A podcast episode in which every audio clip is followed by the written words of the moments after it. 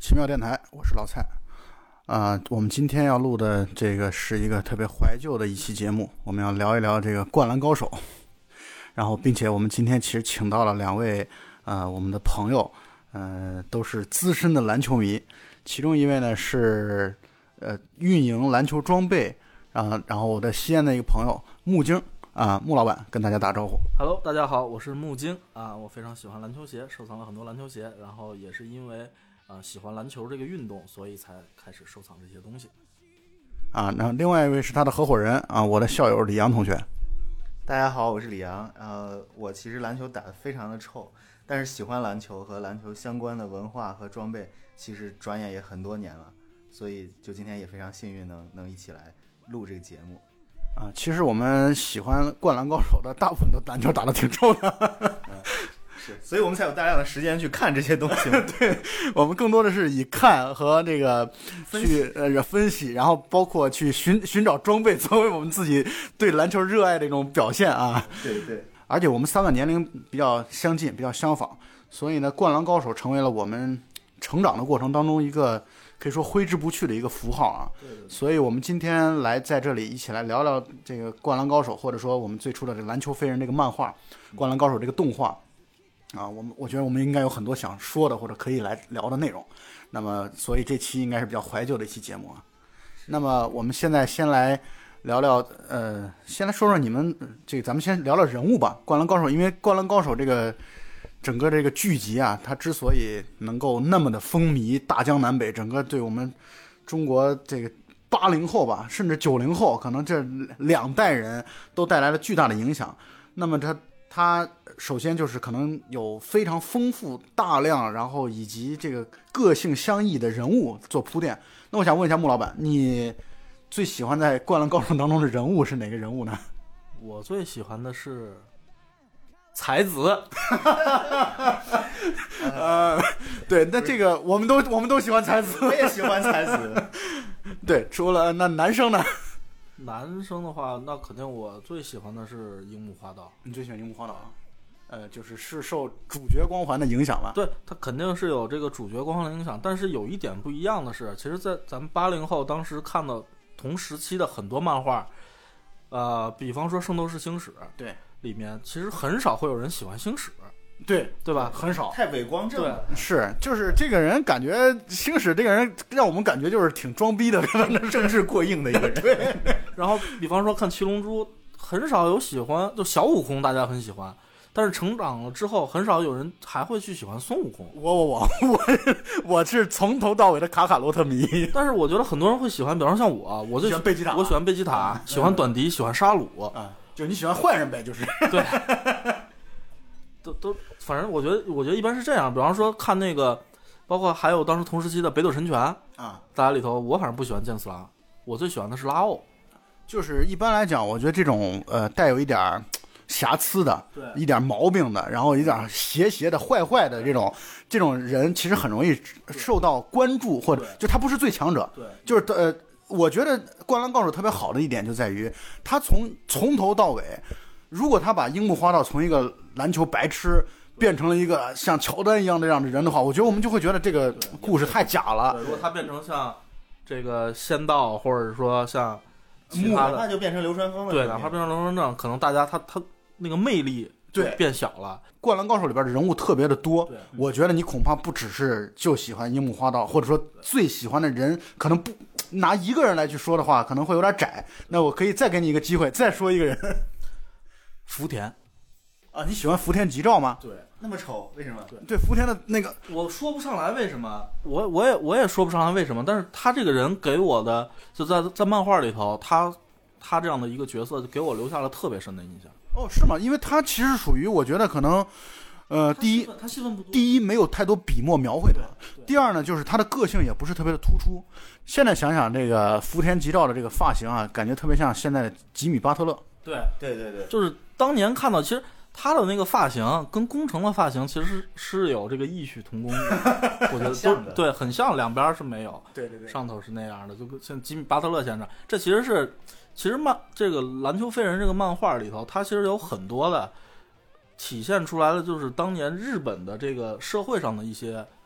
呃文化文化对在对里头，因为没错对于他他们受美国的这个影响非常比大。如樱木那个飞机头，对，就其实典型的就是那种不良暴走族都是那种发型，就一大油头整上去，边上推起来，对，这然后加上他染的是纯红的，就代表这就不是一个什么正经人，对，就是叛逆少年的那种类型。所以呢，我我觉得你你说的这个我还挺惊讶的，因为福田吉兆确实属于特别特别的戏份非常非常少的一个，他是他应该是陵南的对，啊，陵南高中的，是特别的特别的其实淳朴嘛。不是，其实是我我隐约记得，当时在漫画里头有一有很少的这个笔墨交代他的这个背景的时候，嗯就说到他其实是这个福田他自己是性格是比较自卑的，对，嗯，啊没错。然后他通过这个打篮球，其实他他可能有一点点也有点像樱木当时，因为樱木初中大家都知道，初中就失恋五十次，被是拒绝，对，，被拒绝是失恋五十次这样的一个，他其实可能在那个时候也是有点自卑，然后他去到加入到这个湘北的这个篮球队里头。是你说樱木加对我对对，我然后福田他也是这样一个性格，他也是很自卑的这样的一个性格。然后呢，他慢慢的，他通过他打球，然后他在球场上跟场下是完全两个人。错没错，嗯这个我记得在漫画里头是有描写的是是是啊。所以说，可能是他的这种性格的这种反差，然后他通过他这个篮球带来的这个变化，然后让当时就是还这个青春期的这个我啊，很受感动。很受感动。 就是我当意识到长得丑也还是有钱的，大概可能是这样这样的一个心理过程，所以说让我对这个人印象非常深刻，而且我很喜欢这个角色。啊，明白明白。那我觉得这可能就呃，福田吉兆代表了那种顽强的普通人。对，就是虽然我们普通啊，我们生活当中很普通，可能也会有一些自卑，然后也会经常会遭到挫折和被拒绝。但是呢，我们、呃、如果能找到自己的方向，在自己的领域当中能够其实是是得到一个很好的发挥的。福田吉兆其实打的其实挺好的。那么李阳，我就继续来问你那个问题，就是你觉得你相对来说比较喜欢谁？其实我这个喜欢的也是随着剧情进展有变。一开始其实有点像那些脑残粉儿，就觉得我操流川枫好帅，然后打的又好。我我我们 我们男生没有喜欢流川枫的， 但是很快我就觉得这个人啊，就是太太那个啥了，太酷，太装了。然后我就比较喜欢樱木花道。但是接下来的就是随着剧情展开吧，其实我还是被三井寿圈粉了。就是我觉得他比较像一个大家身边能经历过的一些，就是有过辉煌，但是又有挫折，又有成长的一个人。就是其实那时候我虽然不懂什么叫这种，比如说一个比较丰满的人物啊，但物弧光其实对，但其实他是经过这些有有成长、有变化，所以他其实就体现了一个成长的过程。所以很多人就会，就还是经典那个那个煽情镜头嘛，就跪那儿说森赛。就安西教嗯练，我要打篮球这个事情，就所有人其实都会为那一幕所感动。那这个事儿其实我也不能免俗啊，这个我觉得这可以待会儿再展开讲。这是一个主角，我很喜欢的，然后配角就是小人物里边儿也有很喜欢的，比如说，其实我蛮喜欢那个铁男的，就是就是呃，相当于来闹事儿啊的那个，感觉像《北斗神拳》里的就是来就是来打三井的那对个，对对，但后来也不是也被打嘛，被那个叫什么什么阿龙还是啥在那儿打，然后最后他他跟三井就是又告别嘛，说再见了，运动男孩儿。哦我觉得这个人非常江湖气，但他又没有很脏，就是他不卑鄙，他就是一个坏人、坏坏学生，或者说他不是学生啊，就是一个社会青年，但他很讲义气，而且他他知道，比如说他的这个好朋友找到了这个归宿，所以他就可以会放手。当然，如果他好朋友遇到了困难或者危险，他还是会出来。我觉得这个人物虽然没多少笔墨，而且其实他一开始显得特别凶，但最后论纯战斗力，好像也被樱木给教育了，所以就是嘖也蛮真实的，也感觉是一个有血有肉的一个人，我蛮喜欢他的。啊，对，我觉得二位聊完之后，我都觉得你们等于各挑了一个特别主角光环的一个人，然后又挑了一个相对来说比较呃非常默默无闻的小人物的这样的一个角色，我觉得挺好的。这其实代表了我们的这个对这个漫画的全面的关注。我们既有对主角的随着主角的命运，随着主角这个剧情的发展，我们会被他们所吸引，同时呢，我们也会注意到那些纯粹的小人物。但是他内心很纯粹，然后有的是有的人是讲义气的，有的人是就像呃刚才穆军所说的，对于篮球纯粹的热爱的这种，通过篮球来改变自己的生活面貌和状态的。所以我觉得这个这正是这个漫画它有魅力的地方，它刻画的人物方方面面，就是你喜欢晴子的你。你会喜欢晴子，你喜欢才子的也各有各的理由。而且我觉得这件事儿不需要有任何的说，我喜欢的就比你高级，我喜欢的就一定是他，他是更更出色、更棒的那一喜欢个。这个灌篮的人比喜欢 NBA 的人和谐多了。 对 NBA 球迷天天撕逼吵架，到底詹姆斯啊，还是库里啊，还是杜兰特？但是灌篮的，我觉得大家真的就是都能各取所需的，从里边找到自己喜欢的那个闪光点啊，都能认可。没错，所以呢，你看足球当中，凡是有梅西的帖子，必然有 C 罗啊；凡是有 C 罗帖子，必然有梅西。然后呢，这个 NBA 当中就是詹姆斯和这个科比的粉丝，这掐架掐了太多年了，这属于。但是《灌篮高手》好像我们大家就都是都是湘北的粉丝， 全都是因这可见这个井上雄彦在塑造整个团队和人物的时候的那种成功。没错，而且我觉得就是，就是其实回到刚才咱们对于角色的这个分析来说啊，或者就就是说这个井上他在塑造这些人物的时候，他其实每一个人物身上都有自己的一些小瑕疵，对，包括安西教练在内，是包括像这样的一个人物，嗯，他在内都有一些小瑕疵，让我想到其实当年还有一个跟他其差不多同时期，好可能稍微会比他早一点的有一个漫画叫《城市猎人》，北条北条司《城市猎人》。它里头塑造的这个这个香港翻译叫孟波，就是那个九三年王晶拍了一个电影，然后成龙主演的，他第一句话就是“我是孟波 嗯他这个里头，他就是让他咱们咱们看的漫画里头叫这个什么侠探韩宇良”，，对，对吧？他这个这个人就是他有瑕疵，好色，对吧？贪财，对对吧？但是他又有很正义的那一面，对就让我们觉得这样的人物都是很真实的，是。而不是说，比方说我们看一个《圣斗士》，所以星矢实在太对对还有对足球小将，对，足球小将大空大空翼翼，哎对我，操而且当时其实，在日本，我记得有一段时间，就是他那个，其实他有很多真人的那个电视剧，我印象特别深的有什么《绿水英雄》，我不知道你们那个时候看过没，就大概就是咱们大概就是在九九二年、九三年那个时候，就上小学时候看的。那时候我看的是《东京爱情故事》，那那你比较 早熟，你就是看那个《绿水英雄》里头就是那样那样的人，就是他他是描写一个日本女子游泳队的嘛，我记得有什么飞鱼转身，啊，难怪难怪，对，这这就一下就说通了，这一下就解释通了。你还嫌人家早熟？什么火箭转身这种的，就是那种不可思议的这种游游泳招数。嗯因为在那个年代，其实这个中国的这个游泳队其实是很厉害，当时我记得对，因为九二年巴塞罗那奥运会的时候，当时应该是那些什么装六六朵金花嘛，好像是对啊，什么的。杨文艺什么的，对，然后所以那会儿突然这，我记得看日本那个，我说啊，因为那个小那时候小嘛，你也不知道，不知道这是演的，你知道吧？然后我就觉得啊，我说日本这个游女子游泳队很厉害啊，或者人家一个飞鱼转身或者一个火箭转身，直接就把所有对手都甩开了，然后里面所有的人都是那种感觉，就是正面角色他就是正面的，就什么都好。对。然后反面角色就是他可能实力很强，但是他这个人品就是不好，是就是这样的。但是像回到这咱们漫画里头，像这个《灌篮高手》，包括像我刚才提到的这个《侠探韩雨良》，他们就是这样，他他们的主角他是很真实的一个性格。是，我觉得这个时候他更容易被那种像，就是当时像我那会儿十十岁出多一点，普通人的对对对，够接更能更能接受这样的一个角色啊。没错没错。呃，我觉得这就是他呃人物塑造特别成功的地方。我喜欢的角色，我喜欢三井寿。嗯你也是喜欢三井，对，我觉得呃，一开始可能看这个漫画的时候，我会比较喜欢，那时候是唯球技论的，嗯就觉得谁打球打得好，我就喜欢谁。所以那时候喜欢仙道章，嗯呃，喜欢藤真健司，喜欢木深一，这都是当时神奈川县的几个比较顶尖的高手。但是呢，这几个人呢，他在性格的描绘上、描述上就会有一些相对来说可能欠缺的地方，所以呢，就会觉得像三井寿啊，三井寿，你其实真正如果从整个人物，如果真的要做一个球技排行榜的话，他可能神奈川县能，我估计前五是肯定是挤不进去的。所以呢，就是虽然他球技不能算是顶尖的，可是他这个人物身上，就像刚才李昂所说的，他确实太有人物的魅力了，而且。而且我觉得三井寿长得很帅啊，就他有各种各样的这个造型，他有短头发的时候，他那个混混造型，我觉得也不挺帅的。我觉得他就是混混造型最帅， 因为我很喜欢。刚才我也提到了那个这个这个《东京爱情故事》，东爱里边有一个这个三上健一，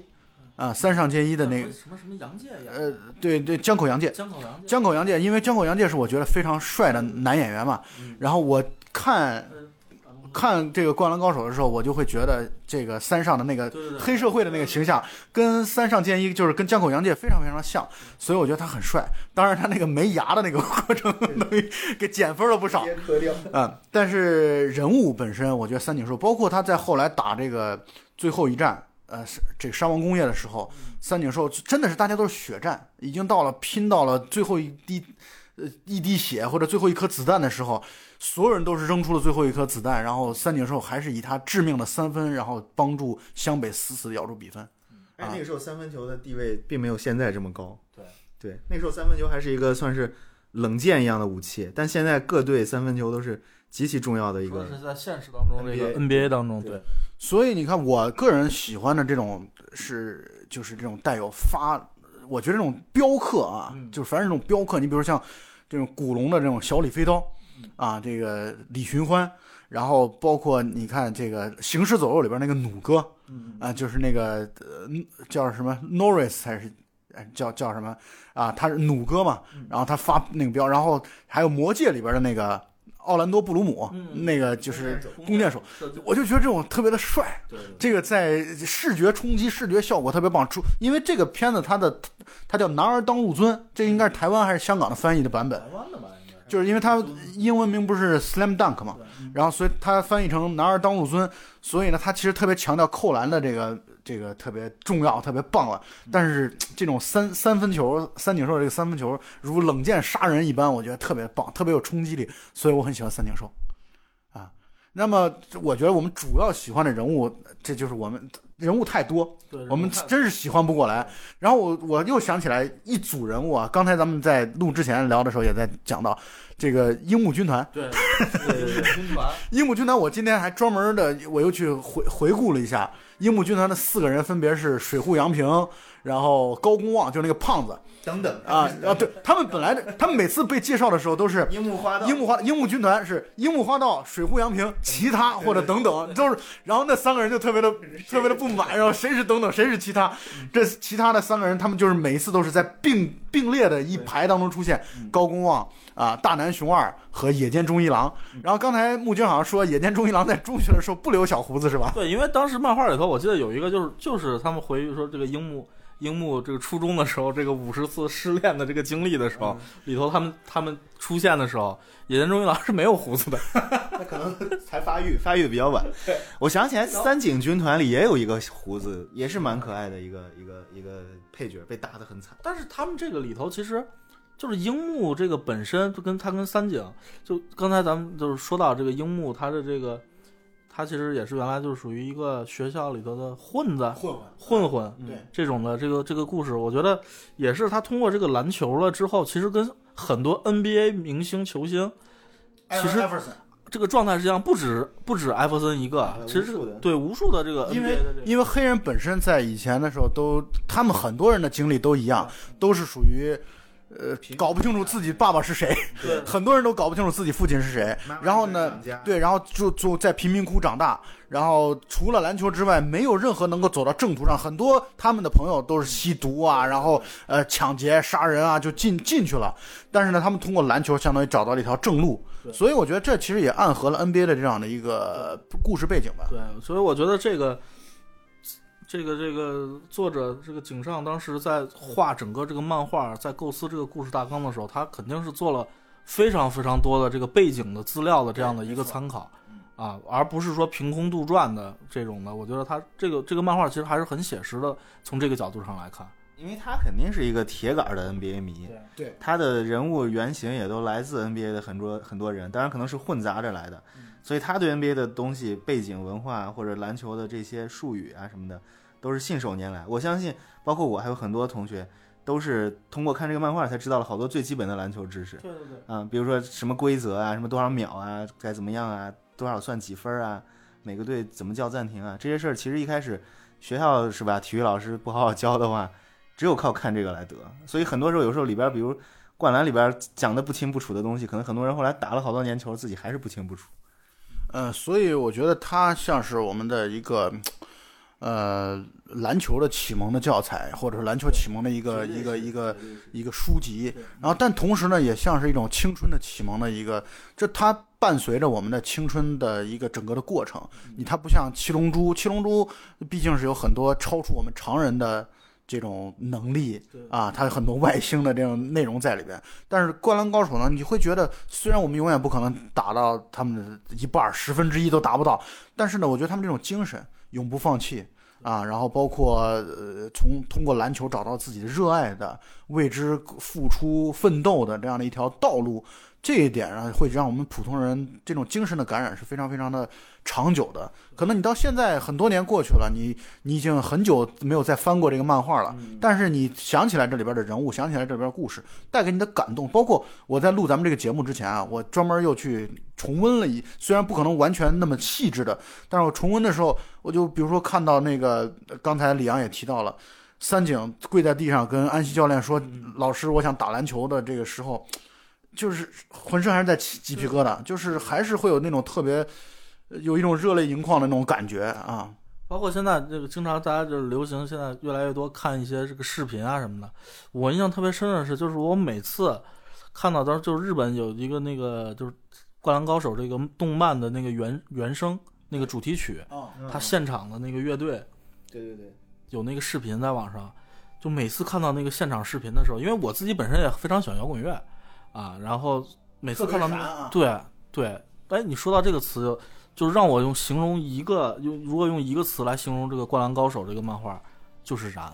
嗯，没错没错。我觉得我们普通人其实能够接受的是，认识到生活的真相之后，依然觉得我们应该有有权利奋斗下去。我觉得这才是一个符合真实状况的这种热血。这热血不应该是一种大跃进，不应该说是我像最开始我们所谈到的樱木花道从一个门外汉，如果变成了乔丹式的人物的话，这个漫画恐怕就没有那么大的价值了。它恰恰就给我们的一个就是。呃，你只要经过努力，经过奋斗，你一定会比你原来的自己会强大。然后这种强大呢，你也可能还是会遇到很多的挫折。可是，冠军就那么一个，我们难道拿不到冠军，我们就否认了我们自己的价值吗？不是这样的。我们其实每个人都有自己在奋斗过程当中找寻到自己的价值，包括还有这个地方让我印象很深刻的是，你们还记不记得最开始的时候，樱木花道和流川枫其实完全是死敌，完全完全是死敌。这个这我不多多个方面，无论从性格上，包括这个女女孩的这种这个恋爱观念上，对，然后包括他其实是一种情，其实是一种情敌的关系啊。其实他就是嫉妒流川枫，对他其实是一种。说不上情敌，对，但是就描述成为情敌这种关系，然后在一个球技上差距是巨大的，所以它其实是不对等的嘛。其对实，在流川枫，在流川枫这边儿，这樱木就是空气。是。那时候有高富帅和屌丝这样的词儿吗？没有， 没有吧？但是我觉得这个也基本上描述了这个，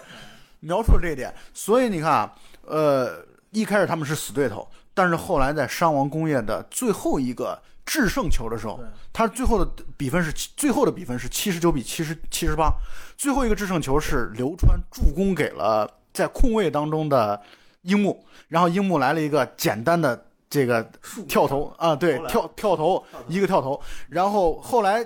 这个相当于绝杀了这个山王工业，嗯绝杀之后两个人看着彼此，啊然后准备要去拥抱，然后后来又又错开。我觉得这个就非常真实，就是他们从呃，你可以不是朋友，你可以到最后都不是朋友，但是是好的队友，就是在场上当中可以积极的、嗯对对对紧密的配合啊。我觉得这其实是非常处非常真实的，就是我们不需要把每一个团队当中，我非得要团结你所有的人，嗯紧紧密的围绕在安西教练为核心的这样的一个周围，是吧？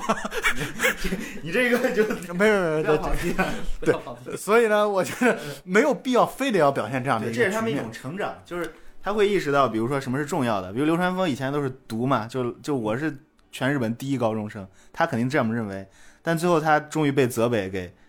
也不能叫完爆吧，至少是非常限制了，所以他最后发现自己用这种方式可能没有办法去帮助球队或者赢球，所以他也走出了那个限制和心魔，他开始去分享球，去试图传给别人来获得胜利。啊，当然，樱木也会放下这个，因为如果按他性格，比如这球流川枫传了，他恨不得不接呢，对吧？对。但是这个时候要胜利嘛，所有人都知道我需要付出什么了，这就是一种成长。所以就像你刚刚说的，哪怕球最后输了，或者将来没有怎么样，但通过这个过程，他们肯定就成长了。这就是青春的热血的漫画。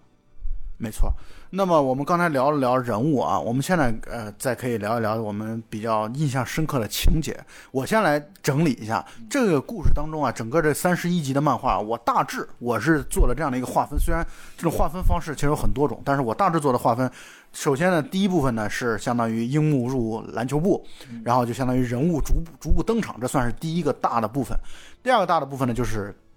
这些问题问题小孩儿、问题孩子，三井寿啊、宫城良田啊，逐步都回来，然后并且跟三井他们的铁男大打一场，这个是第二部分。第三部分呢，就开始进入到这个相当于呃他们神奈川县的相当于预赛的阶段。这个预赛阶段打了包括像这个呃藤真健司率领的这个 襄阳高中，然后还有其他的一些队伍，然后这是第三部分。第四部分呢，就是四强赛，就是县内的四强赛，主要的两大对手，一个是海南大附属，还有一个是这个陵南陵南高中嘛。然后这是第四部分，第五部分就是相当于全国大赛。啊，就主要我觉得是这五个五个段落，这五个段落，我想问问，那你们觉得哪一个段落对你们来说可能印象情节上印象最深刻的，或者说哪哪些小点，你们有哪些印象比较深刻的小点，你们来可以聊一聊。我对我我对整个这个漫画里头，就是《灌篮高手》的最早看这个漫画，包括看动画片儿啊，后来后来看过这个动画片儿，我其实对，呃，它有一点其实让我是有一点点抗拒的，因为我觉得它长了吧？它节奏节奏太慢了，对，真的是节奏太慢了。就是我印象当中就有我我具体我记不清是哪本儿啊，就是一本书大概讲了一个从后场推进到前场，我我给你举个例子啊，就是你看这个打山王工业的那一场比赛啊，嗯差不多从漫画的第二十五本到第三十一本，所以你们可以自己数一 下，差不多就是有七六七本的内容在讲一场比赛。所以说当时这个其实比赛过程 对我来说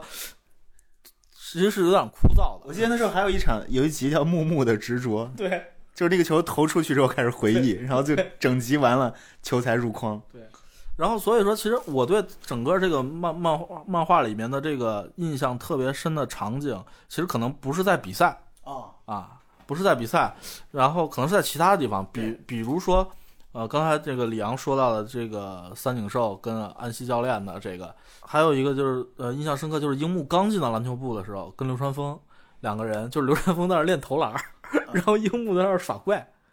然后就就是破坏，啊，对， 然后这个这个这，当时在看漫画的时候，我就觉得这个部分特别特别有意思。然后然后再后来又看这个动动画片儿、看动漫的时候，每次看到这个地方的时候，真的是这真的是就笑，就那个就控制不住，嗯，就是那种那种感觉。然后这是一个我印象深刻的。另外还有一个可能是跟我这个自己平常的爱好有关的，因为我特别喜欢收藏球鞋嘛，对对，就是这个樱木去买球鞋，是。几次的这个这个这个场景，其实能看出来，这个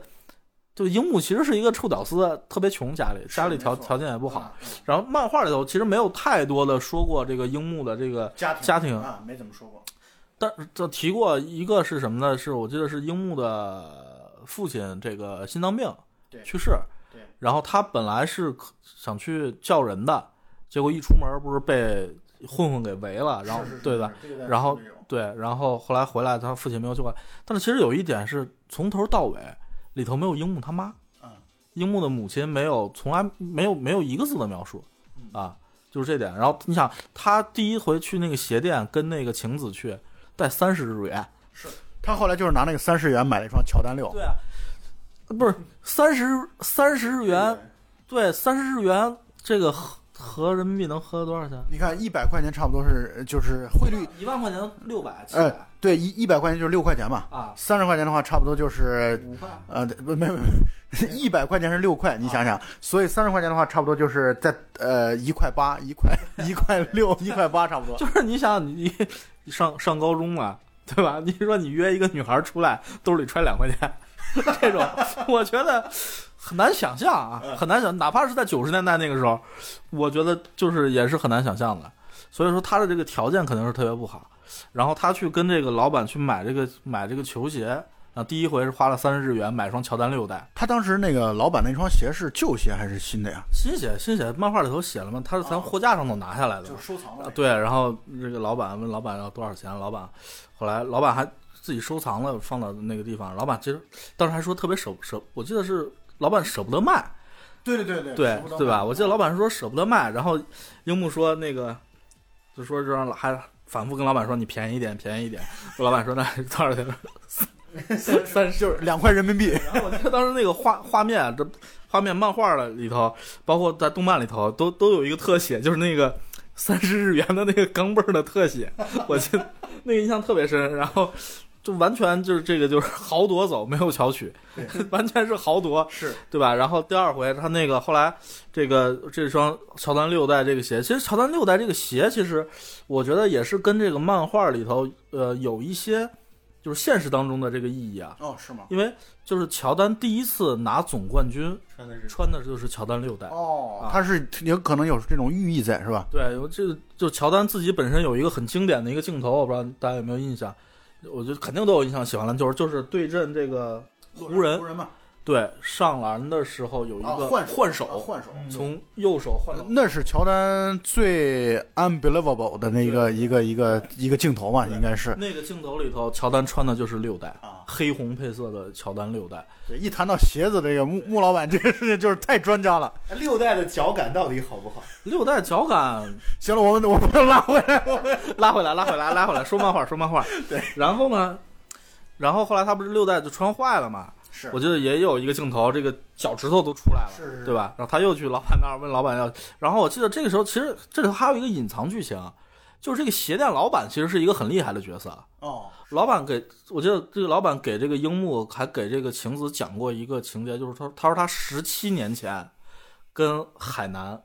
对阵，嗯但是最后他投丢了一个球。对，好像是有这样一段儿，嗯，我记得这个老老板就给他们讲回忆嘛，然后就然后所以后来引出了说，如果你们赢了，然后拿出他拿出了老板说我又收藏了就是我的镇店之宝这样的一个一双一个黑红配色的乔丹一代，对。那双鞋的出现的场景是在他们呃，就是已经进进军全国赛对，马上要出发坐新干线去打全国赛之前，然后他们，然后那段是不是还是晴子陪着对樱木去？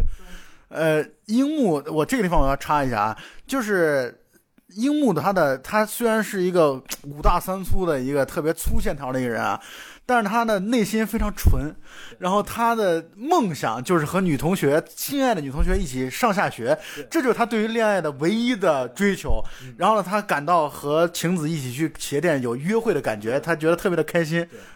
然后他后来我记得买那个呃不是他都没有买了，老板就送给他嘛那个对黑红乔伊。我其实后来分析了一下，啊，那双鞋这个不太可能，因为乔丹一代是一九八五年出的，嗯，我觉得老板送给他的这双乔丹一代不太可能是一九八五年出的乔丹一代，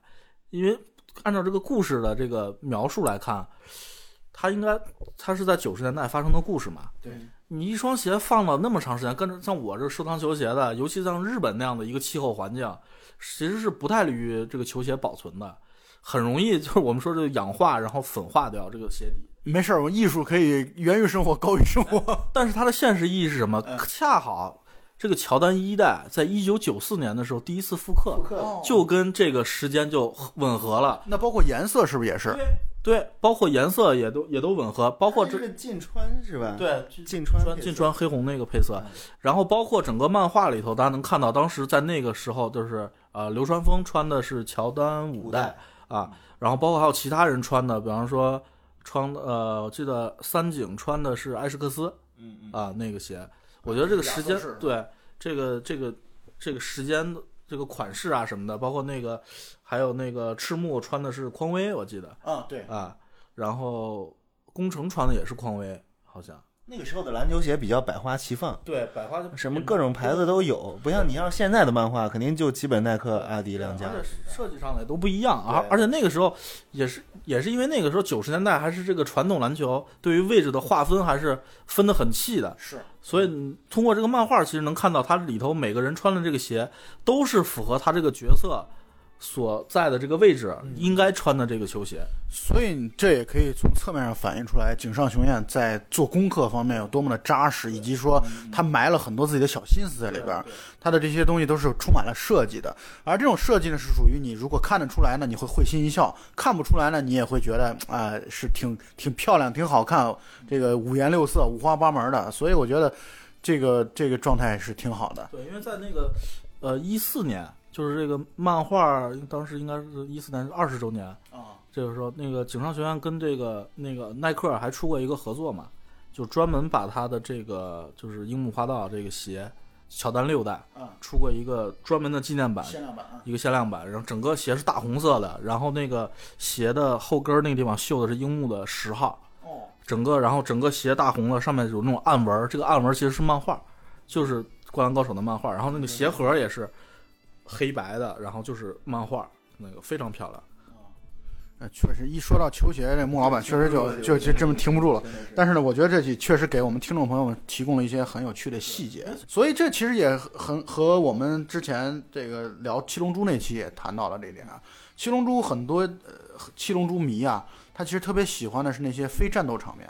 你比如说孙悟空小时候，嗯包括和布尔玛啊、八戒呀、这个这个就是蓝丝对这个这个这个过程。所以呢，这这些东西，呃，一个好的漫画，它会给不同的观众或者不同的读者对对对会带来很多的各自会感动、感触、保留印象非常深刻的一些东西或者内容。我觉得这就是漫画的，或者说整个这个文艺作品的它的好处。我觉得每个人都可以找到自己的寄托，找到自己的感兴趣的点。我觉得这是很有意思的。那李阳，你觉得你对于哪段情节或者哪些细节我觉你得会比较印象深刻呢？首先，我觉得就是它之所以是神作嘛，它确实就是从各种角度经得起推敲的。比如说，你如果是一个球鞋专家，你去分析里边儿，你会发现其实人家的球鞋的不管是功能、品牌什么，都是真的符合这个现实的。对，我想说的就是，其实它的就是篮球的本身的场面刻画，还有一些就漫画专业的东西，什么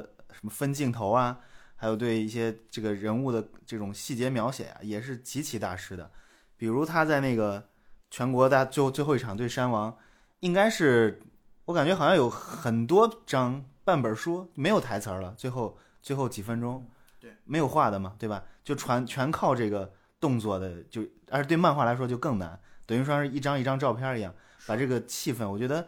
不懂篮球的人去翻那那么多多页的一个书，都会觉得紧张的喘不过气来。错，没错，没对，他的这个功力是特别深的，所以我我反而觉得像这种就是他在场上的一些描述，其实也是经得起推敲的。就是你要用篮球的眼光，或者说真正打比赛的想法，其实也特别的牛逼。然后另外一个，我觉得想起来一点儿，可能因为我是做人力资源的嘛，就会觉得他这个团队的组织什么的，其实也非常的合理。就是他这个团队，就一开始像梁山好汉似的，各有来路。对啊，因为各种原因就凑一起了。因为确实一开始的标题叫“坏孩子军团”嘛对，你可以看到，除了赤木刚宪之外，其他的人都各有各的瑕疵，也就是意味着，其实只有赤木刚宪可能是从头到尾都是一个特别的篮球痴汉的那种感觉。但是，但是其实呢是这样的，我想说的是，就是他们，比如说流川枫是因为离家近来这儿的，对吧？然后他们其他人各有各的原因呢，组成这个团队之后，其实他经过一些时间的磨合，他们变成了一个真的非常合适在一起的团队。对就是互补对，其实你刚刚说赤木啊，赤木他其实平常是一个定海神针一样的人，他是大家的这种主心骨，而且他是最早会提出啊称霸全国这样的一个口号的人，他相当于是领导。但其实这个赤木他的心理素质不是特别好的。对他的心理素质，我记得他有那么至少有两次以上，其实他都快崩溃了，是就他顶不住，或者他觉得有点质疑我到底能不能打得过。这个时候反而是他团队那种魂不吝的角色，比如说像樱木这种人，然后就会站出来说，就是啊，由我来带你们获胜吧，这样。其实他就是在打嘴炮。但是樱木的他他非常神奇的就是他虽然自己在这个队里其实担当的有点像罗德曼那种角色，或者就是队里的一个 X 因素，是但其实樱木是一个非常有演讲能力和带动别人能力的人，这一点非常微妙却统一了。就是他有好多次说的这个话，其实都是特别鼓舞人心，而且他其实在这种时候起到了一个定海神针一样的作用。这个是后来就是可能阅历稍微多一点，但翻回去看就觉得樱木不单是有这个单纯和可爱，其实他的这种坚持，还有他能把这种东西转化出来，比如说他拿那个卷个筒说：“今天我们就要战胜你们，对什么是吧？”然后就是给给樱木给赤木说，就是我话也都放出去了，咱们今天已经不可能再输给他们。但是你要知道，这个我觉得他还有一点好的地方就在于，他对樱木描述的就像是一个，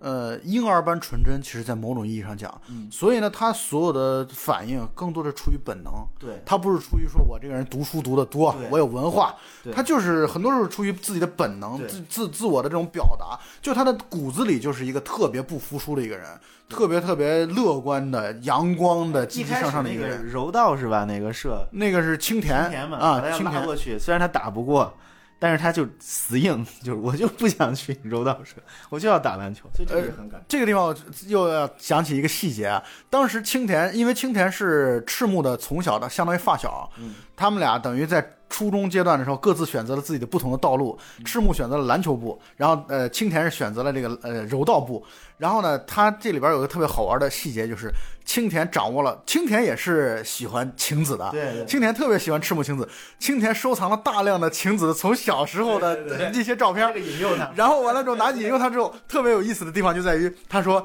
照片你要不要？要呃，然后是呃樱木说要，然后说要不要加入这柔道部？不要。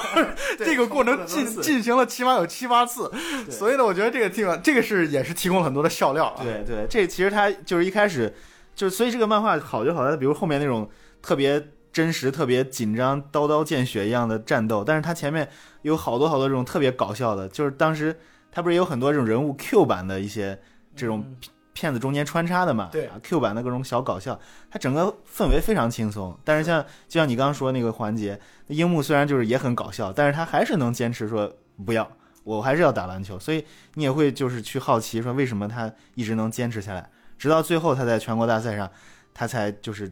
冒着悲伤说，我这次确定的说，我真的很喜欢篮球。对，因为一开始的时候，这是最开始的时候，嗯晴子问他说：“你喜欢樱木同学，你喜欢篮球吗？”他那个时候是违心的，对一开始是违心的，是出于对晴子的爱就喜欢哎对，所以呢，你因为你喜欢，你喜欢，你希望我喜欢，所以我就会喜欢。嗯但他最后忍着被伤的那次非常悲壮的，然后嗯谈到说，我这次可以认真的告诉你，或者正式的告诉你，我就是喜欢篮球。嗯这其实也是暗合刚才木晶所提到的。呃，这个他是通过篮球找到了自己的人生的方向。说到这儿，我也说一个我个人的故事啊，因为这个在呃，我印象非常深刻的一个情节啊，就是他们在打全国赛之前，然后安西教练专门给樱木展开了一个特训，这个特训呢让他投进两万个球嘛，两万个球，然后这样的一那个哦是投两万个球，还是要投进两万个好投两万个球应该是啊，我记得好像是投投两万个球。球？我我也记得有这个情节，但我我记不记不住是是投进。然后你们知道吗？我那年的高二的暑假，嗯我复制了一遍，我复制了一遍有，两万球，我真的是投了，我让我记得我我投了多少？我投了一万个球。怎么做的呢？就是每天投五百个，投了二十天。为什么呢？我们那个时候的中学是暑假时候都是加课的，我们那时候就没有暑假，暑假时候都是都是上课的。然后咱们这个西安的夏天嘛，然后它天黑的很晚，差不多每天晚上它都八点半八点半才会完全黑下来。所以呢，每天我们暑假的时候，虽然它是加课补课，没有那么的明目张胆，不敢放太晚没有晚，自习差不多什么的是吧嗯五五六点钟就就放学了。放学之后，我的两个朋友真的像樱木军团里边的那四个人一样，有一个人负责记录，就是记录命中率，然后一个人是负责捡球，然后每天五百个，进行了二十天。呃，我我不知道当时是为什么，我觉得可能就是因为受到了这个呃漫画的剧情的这种影响，然后也没有目的。我觉得现在想想啊，我们年轻的时候会做很多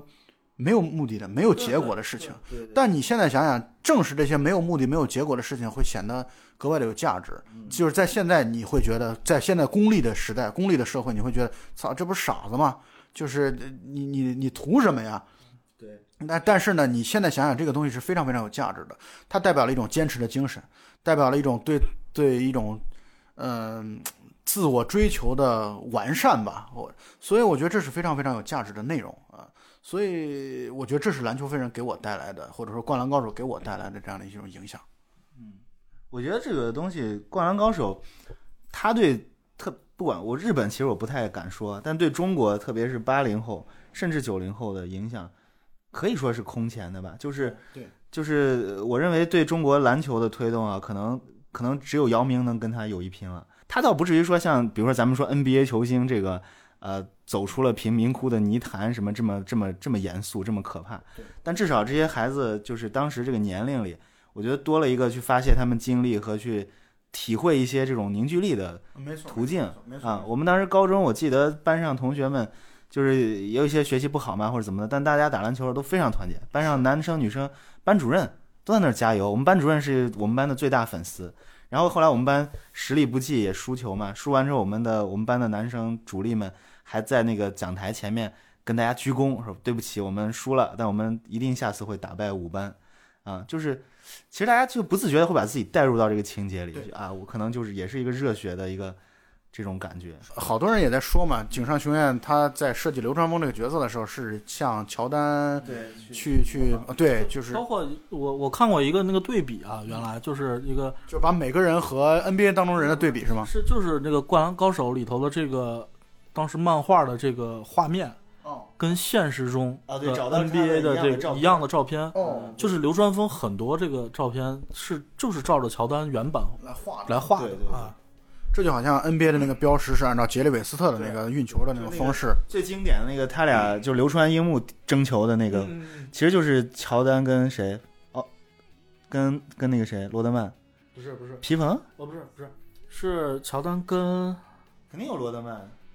我知道是一个就是画面还是那样两个人这样啊对，就对空吧？中就其实一个对队的嘛，对对对两个人都蹦起来争，对对，对，嗯是是有是罗德曼，反正我之前反正是看过那个帖子里头有很多这样的对比，然后包括他那个里头很多那个镜头，就是不是说流川枫具体人物啊，嗯，就其他的一些这个比赛当中的一些镜头，也都是来自对，都是。是来自于现实当中，然后有一些这我当个时记得应该是他有一个，就是不管是片头还是里边动画里边有一个那个是流川枫吧，就是上篮然后要被帽，然后躲了一下变成灌篮了。嗯，嗯，我当时想去你的，这这是人吗？怎么可能？后来发现 乔丹还是科比，好像就有这种镜头。对，就他那里边的很多拉杆就是完全是按照 NBA 的方式理解，只能说你比如想灌篮，然后被盖了，那那改成上篮，那还算常人能理解。后来我一看这，我说这就瞎编了。结果后来发现，结果人家 NBA 的这些禽兽就真的也是实现了，上篮被盖改灌篮，我去，不过而且但是他这个漫画里头就这个节奏，就你刚才也说到这个，可能打了。一本漫画完了，这个球投在空中才才才入网。我记得这个漫画里头也有这样的情节，就是说，这个在他在上篮的时候，这个过程当中他会描写，嗯，防守他的人是什么样的，对，然后可能用了三四页，然后他的队友是什么样的，用了十页，然后他这个篮儿才进，然后然后包括如果再涉及到一些前史啊、前世、前世的这种东西啊，它就会整个这个内容上无限制的扩充下去。对，然后我反正我反正每次看到这样的时候，我都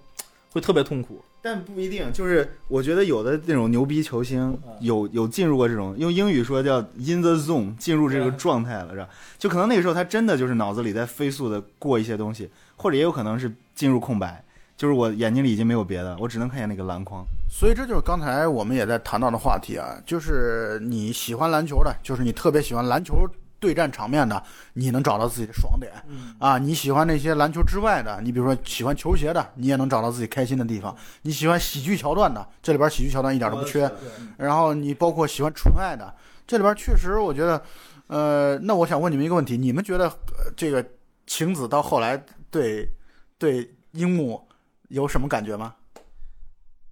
呀，啊这个这个，就他还是那么一如既往的喜欢流川吗？我觉得他肯定是动摇，我觉得应该是这样，因为从从那个几个点，我记得是有一场是樱木是把是膝盖还是脚崴了，就最后最后那段是跟哪个队打的时候有一个？我我我我这么来描述一下吧，他其实就属于他的呃他的这个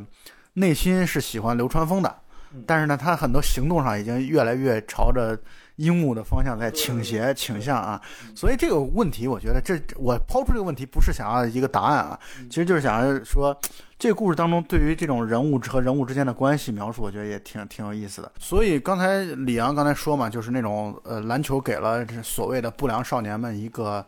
呃发泄也好，或者说找到一个呃渠道呃去去释放自己的这种多余的这种激情热情。那我觉得它还有另外一个层面啊，就是我们那个时候对于高中生谈恋爱还是一个家里边儿如临大敌的一种一种状态。或那个时候，所以你看现在根本听不到所谓早恋这个词，好像已经这个词已经掉到垃圾堆里去了吧对？所以呢，我觉得那个时候啊，我觉得我们在其实青春期，我们现在想想，青春期正是性萌动的这个最最初的时候，所以呢，我觉得篮球也是给了很多这个至少少年吧，他去发泄自己那种荷尔蒙的这样的一个一个一个，因为否则你要么就是打架去了啊，你要么打架，要么打球啊，所以呢，我觉得还是打球更好一点，对吧？所以呢，我觉得。确实，篮球飞人呃是真的是一个很健康，或者篮球确实是一个很健康的一个运嗯我动。记得他这个这个漫画里头还有一个就是那个动画片儿，动画片儿的这个片头儿，对吧？当时就他那个做的那个樱木推着自行车，对，然后跟跟晴湖子，边那块儿，，对，在那个海，然后我不知道，我到现在都不知道那那种动画那个效果是为什么能做成那样，就是感觉那个画面是闪的，你记得吗？那个海波光粼粼的。对对对对，特别真那种，但是它它是动画片儿那种感觉。然后，呃，我就说我啊，我当时上高中的时候，因为我暗恋我们学校一个女女生嘛，挺我好，们这一段个女生这段这段挺好。啊，嗯，真的，我我我曾经就是你还用暗恋？那很，反正因为有女朋友的是吧？对对对， 好，没事，你继 续。就暗恋我们学校一个女生，我真的当时就是每天她放学，我我就骑自行车，就在然后就在车棚儿，啊，对，嗯我们学校有个车棚嘛，他其实他是不走车棚的，但是他有的时候他们班好像从那边那个车棚那个门那儿要过，我就在那儿没假装假装等同学啊什么的，但其实是等那个女生啊。然后他他是走路回家嘛，然后我可能然后就骑个自行车，然后就也幻想过就跟他一块儿，我推着自行车，两个人每放学了，嗯，对吧？但实际是跟踪是吗？实际上就是骑的特别慢，然后在后头儿就那样跟着。对对对，我觉得这个其实很，我觉得就我周围其实有很多让我们当时同学里头，就是说呃，就是谈恋爱的，当然肯定几乎是没有，几乎是没有。但是大家可能男生在一块儿关系几个几个关系比较好的这个男生在一块儿，大家多多少少都有对这种对某某个女同学对对对。的这种。很纯洁的那种，这非常正常，这非常。上下学能一起走，就对就算在一起了，我觉得。所以我觉得这个里边樱木的梦想，他希望能够跟自己喜欢的女生一起上下学的这个梦想，我觉得这其实是很纯爱的，而且那个时候也符合那个时候的高中生或者初中生对于男女之情的这样的一个一个幻想。我觉得，我觉得这个这个挺好的。去这，所以所以我的猜测啊，这个漫画恐怕不适合零零后啊，不适合一零后，呃，跟他们的这种对于异性的看法观点，当然我可能也是不了解啊，但是我就说它至少是非常贴近贴合于我们那个时代对对，我们那个年龄段的，所以它取得成功。在我们这一代当中获得最大的成功也是也是正常的，因为它恰好贴近了我们那时候的心理的心路历程。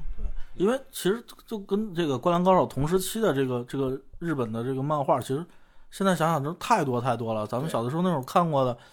我觉得二二十部都不止吧。对，什么悠悠白书啊啊，然后对乱码二分之一啊，阿拉蕾，对然后就类似非常多尼罗河的女儿嗯，就这种，我觉得特别特别多。但是现在回过头来，就是说还能在社会上，呃，就甚至是这种八零后、九零后这种所谓的呃不一样的这种，就英文说这个不一样的这种 generation，嗯，对吧？里面两代人嘛，八零后、九零后这样感觉，能这种跨越代际的引起这种讨论的，因为最近这个微信公众号好好多篇关于这个篮球飞人的这个文章，对，因为就是因为最近这个好像日本的那个《少年 Jump》那个杂志创刊五十周年嘛，所以他们做了四个大的这个大的版面，然后其中有一期版面就是专门重现了湘北呃湘北高中。这个战胜山王工业啊，也就是最后他们的最后一在对那个报纸那个画面嘛，然后呃它其实又是带有怀旧的嗯对，但是但这种怀旧就是因为它《灌篮高手》实在是在读者的心中，然后地位太高了。还有一一期好像是沙鲁的那那一期对，就是呃七龙珠的嘛，对七龙珠那个，因为七龙珠，我记得七龙珠应该是那个吉尼斯世界纪录吧？它是有嗯那个鸟山明是有那个世界纪录的，就是它的那个七龙珠的那个发行量啊，还是什么的，哦还有连载量。对但是当然咱们看的这个《灌篮高手》漫画三十一本儿，对对吧？动画片儿我嗯一百记零一集，是吧？一百零一集这种的，其实是很篇幅很少的，跟现在你比方说现在这种海贼王海贼王啊什么的，这种真是差太远了，对数量上，但是它能还能引引起这么大的共鸣，这么大的反响，在当年是不敢想的，因为当年其实我可能咱们在看这本漫画的时候，没有觉得这本漫画有多么的不一样，对吧？虽然它可能我们也会很爱看，但是没有想它会能没有想到它能达到这样的一个 high level。对，就我这当这很正常，因为它毕竟就是你七龙珠这些东西，它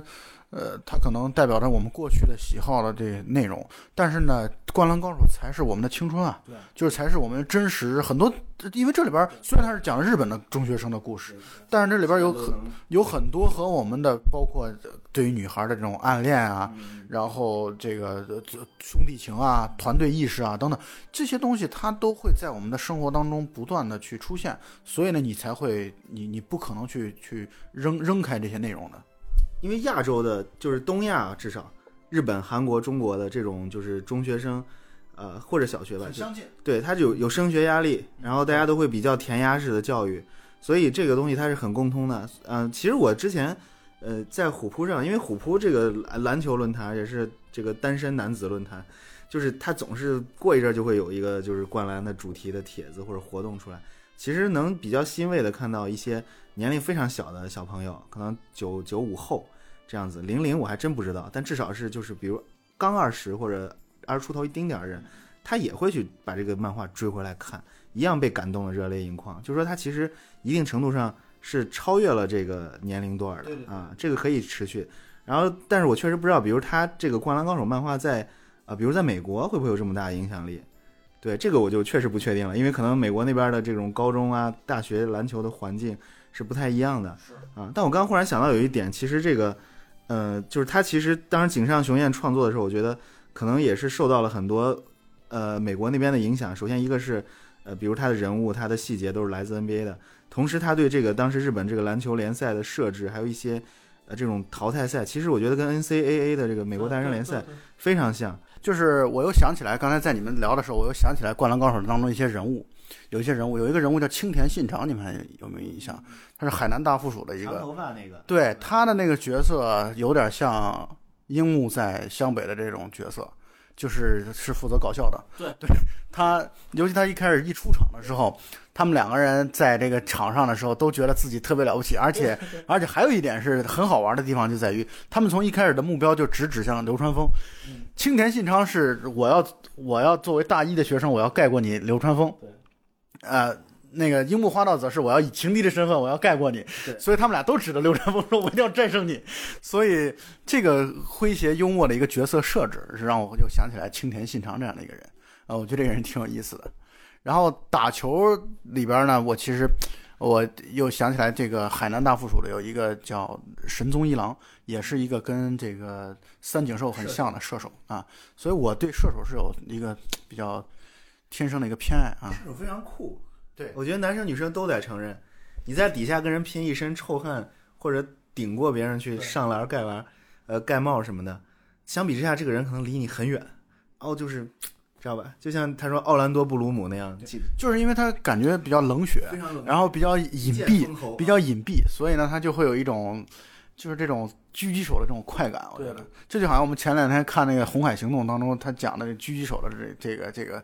这样的一些画面啊，就会让人印象非常深刻啊。所以这都是剧情当中或者人物当中让我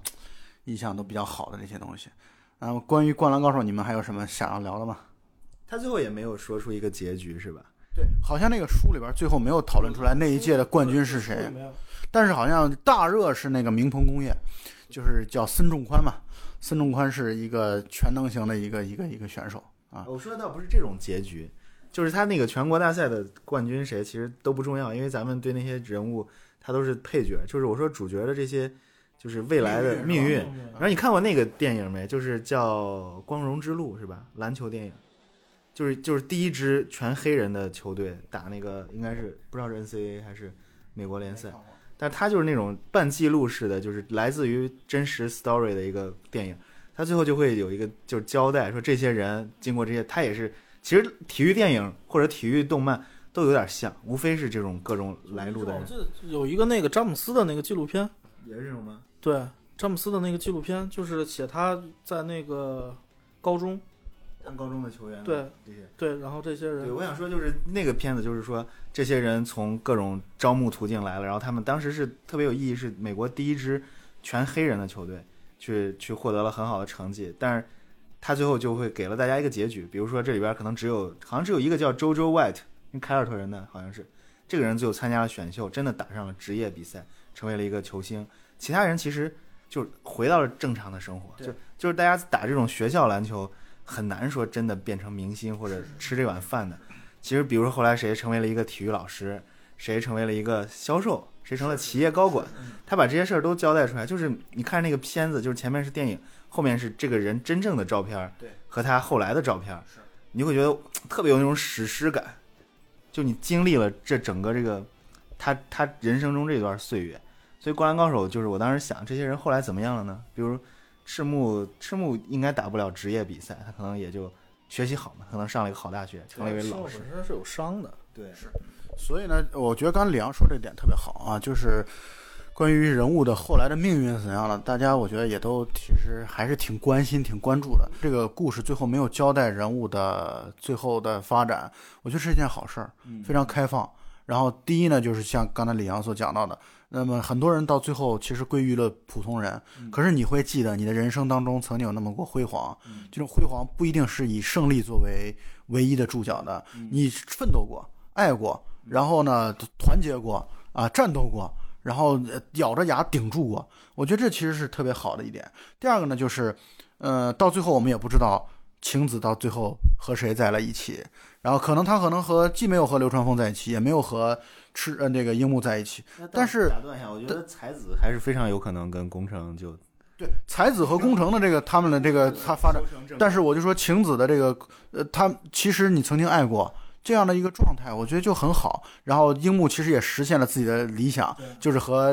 女生一起去上下学，或者说一起去约会，去去只是哪怕只是一个球鞋店啊，买了两次球鞋。所以呢，我觉得，嗯、我们不可能人生一直都处在一个高峰啊，你。你的很多的，你曾经辉煌过，你的回忆是特别宝贵的财富。那对于我们来说，其实，呃，篮球飞人或者说灌篮高手，对我们来说就是特别宝贵的一个回忆的财富。那么这一点上也影响了二位，其实你们走上了和与篮球装备啊或者这个相关的一些一些道路。那么这种精神，虽然我从事了跟篮球毫无关系的事情，但这种精神其实也是鼓舞了自己。所以这这可能成为我们八零后、九零后的一个一笔共同的财富。我觉得这是要感谢井上雄彦，感谢这这本漫画所给我们带来的。那么这个节目的最后呢，我们也做一个小小的广告，然后来推广一下二位的这个你们的一个微信公众号，呃，是叫我们有一个微信公众号叫 So Fresh，呃 S O L E Fresh 啊，对，然后所以大家可以去搜索一下，他们非常非常专业，然后包括在选购球鞋方面，尤其是穆老板是乔丹鞋的非常啊对痴迷的一个收藏者，我的一嗯全国称得上号的收藏家。对对，因为之前啊，一、五年的时候，那个乔丹三十周年，就是那个 Jordan Brand 三十周年，对，然后选的他是全世界找一些有代表性的这个所谓的球鞋收藏家，然后我就是阴差阳错的成为了其中之一哦，啊，这个也是非常幸运。我自己反正乔丹鞋几百双吧。几百双，两两三百双，三百双。呃，富家子弟，富家子弟， 光乔丹鞋有两三百双，还有阿迪的，还有耐克别对的，对 对，是这是总共可百能万资产总共可能加一块儿可能七百七百双差不多，我们从来没数过啊，对但我觉得差不多。所以你看这个鞋是一方面，另外一方面还得有放鞋的地方，对吧？这就是。专门买了一个房。对，所以这就是我们这从篮球的这个上上给我们所带来的生活当中的一些呃变化或者注脚。那么我觉得这种这种精神也好，或者实质也好，它都会真实的影响到我们。所以呢，我觉得这个关于这部这个这部剧或者这个漫画，我们有太多的话，如果真的放开说的话，可能聊一晚上，聊一个通宵，可能也聊不完。但是我们就今天就先就此打住。那么我也希望通过我们今天的聊天，能够给我们听众朋友们带来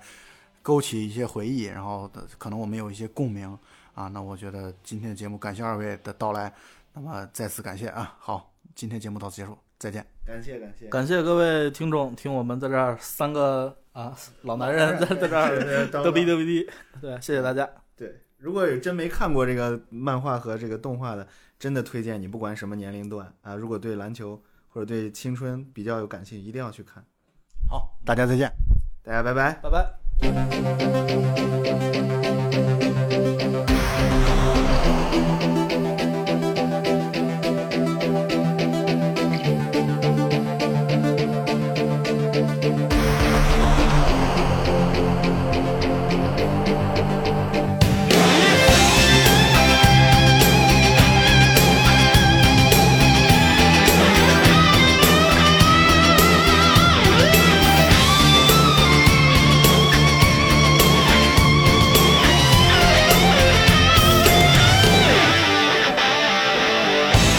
大都会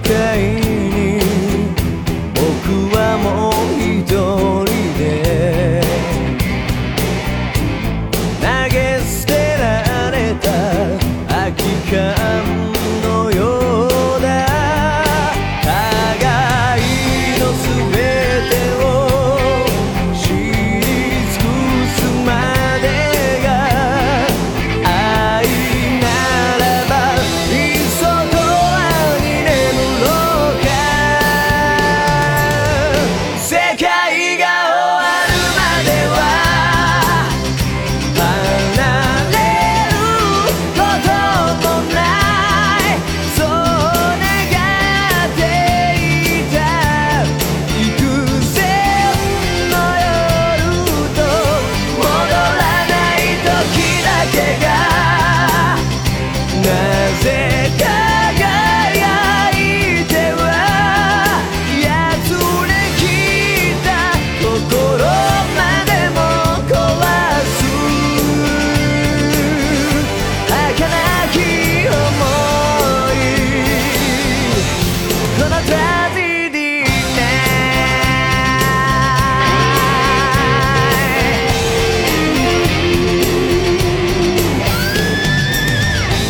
そして人は答えを求めてかけがえのない何かを失う欲望だらけの街じゃ夜空の星屑も僕らをともせない世界が終わる前に聞かせておくれよ満開の花が未来のカタストロフィー誰もが望みながら永遠を信じな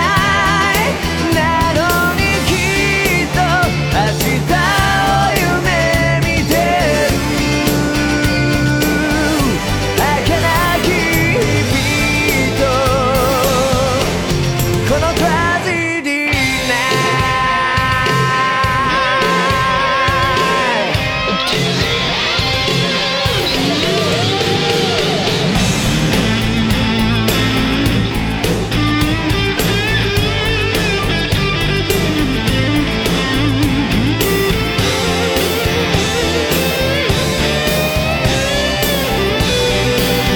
世界が終わるまでは離れることもないそう願っていた幾千の夜と戻らない時だけが